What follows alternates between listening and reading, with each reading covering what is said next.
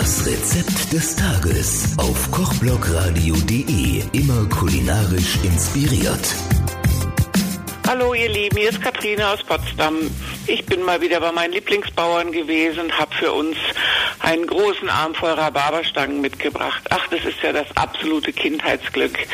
Die verarbeiten wir jetzt mal ganz schnell zu so einem Kompott.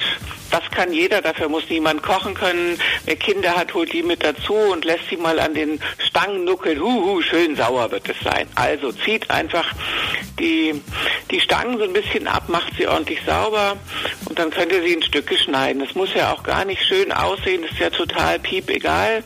Einfach den Rhabarber ordentlich putzen, dann nochmal ein bisschen waschen und ja, schön klein schneiden, in einen Topf geben. Ich hab's immer gern, auch da mit einem kleinen Schlückchen Olivenöl dazu, muss aber nicht. Man kann auch einfach Wasser nehmen oder ein bisschen Apfelsaft oder Orangensaft, worauf ihr gerade Lust habt. Und dann kocht ihr das einfach einmal hoch. Das dauert maximal vier, fünf Minuten. Dann fängt er an, schon in sich zusammenzufallen, der Rhabarberkerl. Und aus den Stangen wird jetzt einfach so eine schöne Creme. Und diese Creme könnt ihr dann ein bisschen abschmecken mit Vanillezucker oder mit normalem Zucker, wie ihr mögt.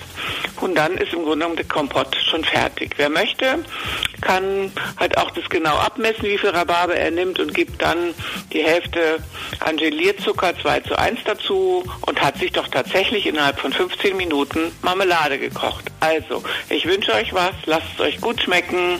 Eure Katrine aus Potsdam.